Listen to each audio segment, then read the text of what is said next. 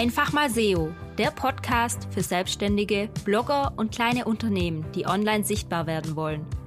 Mein Name ist Lisa und ich zeige dir, dass Suchmaschinenoptimierung keine Magie, sondern eine logische Konsequenz ist.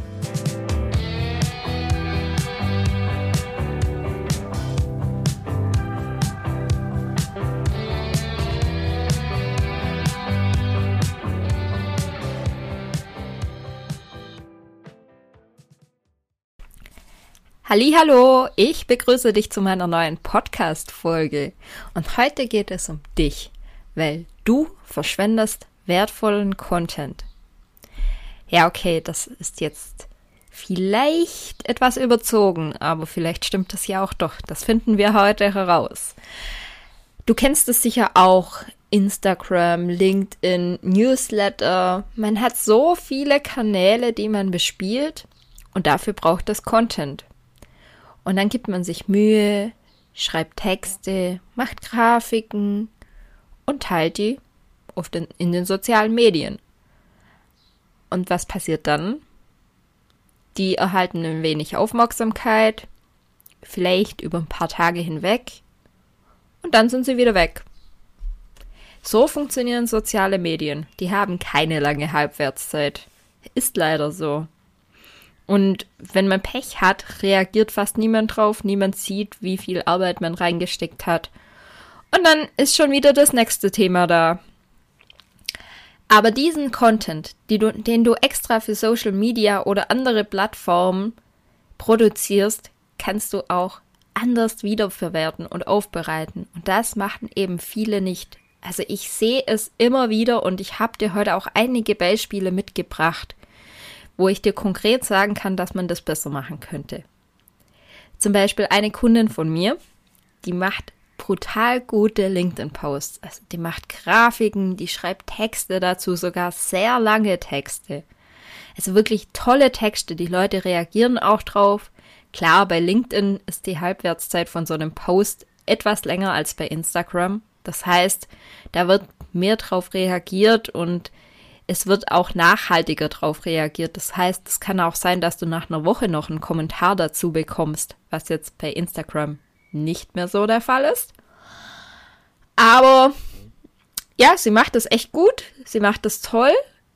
Und ich frage mich immer, wie stellt sie diesen Content dann auch langfristig zur Verfügung? Ich meine, da geht ja niemand aufs LinkedIn-Profil und sucht das alles durch, bis wir das gefunden hat. Und das sind ja auch Themen, die andere Leute interessieren, vielleicht auch außerhalb von LinkedIn. Und hier wäre es toll, wenn diese Kundin, das habe ich ihr aber auch schon gesagt, einen Blog dazu schreiben würde. Also sie hat auch einen Blog und sie bemüht sich auch, aber sie muss wirklich daran arbeiten, diese tollen Posts, also diesen Inhalt, den sie wirklich mit viel Herzblut und Zeit kreiert hat, auch in Ratgebertexte oder in Blogposts umzuwandeln. Oft ist es dann gar nicht mehr so viel Arbeit, wenn man da ein bisschen was schon gemacht hat. Man kann den Text etwas umschreiben, man kann ihn noch etwas ergänzen, dass man sagt, oh, in den sozialen Medien gibt es quasi so einen kleinen Teil davon und auf dem Blog dann den großen Teil davon. Die Grafiken kann man alle wiederverwenden und wenn man schon mal in einem Thema drinne ist, dann fällt es auch leichter, das dann auch gleich mitzumachen. Äh, und wenn wir schon dabei sind, kann ich mich dann auch gleich an der eigenen Nase ziehen. Denn auch ich könnte das besser machen. Also mittlerweile ist es so, dass ich meine Podcast-Folgen einfach drauf losspreche, weil ich gerade Lust darauf habe und den inneren Drang habe, das rauszuhauen. Ich mache mir ein paar Notizen aber auch ich könnte gleich parallel einen Blogbeitrag dazu schreiben. Und anfangs habe ich das noch geschafft. Aktuell äh, habe ich das so ein bisschen hinten runterfallen lassen. Aber ja, das ist dann auch meine eigene Challenge. Also, ich bin auch nicht perfekt, aber ich habe noch Potenzial. Und dieses Potenzial muss ich unbedingt wieder mehr nutzen. Weil die Dinge, über die ich hier im Podcast rede, die sind natürlich auch für Blogleser oder Leute, die googeln, interessant. Und das kann ich doch dann damit verbinden und einfach auch einen passenden Blogbeitrag dazu machen. Podcast hat übrigens den Vorteil, also wenn du einen Podcast mit einem Blogbeitrag ergänzt, dass du im Blogbeitrag deinen Podcast einbetten kannst, also den Player. Da gibt es bei deinem Hoster deines Vertrauens auch einen Code dazu, wo du das einbetten kannst. Und dann kann der Nutzer entscheiden, ob er es lieber hört, dieses Thema, oder ob er es durchliest. Oder beides. Und wenn jemand auf der Seite bleibt und diesen Podcast noch anhört, dann bleibt er ja auch noch länger auf der Seite und das ist ja auch ein tolles Nutzersignal. Denk mal drüber nach. Ja, also Baustelle 2, äh, Podcast in Kombination mit Blogbeiträgen. Auch so ein verschwendeter Content, den man ganz einfach noch dazu machen kann.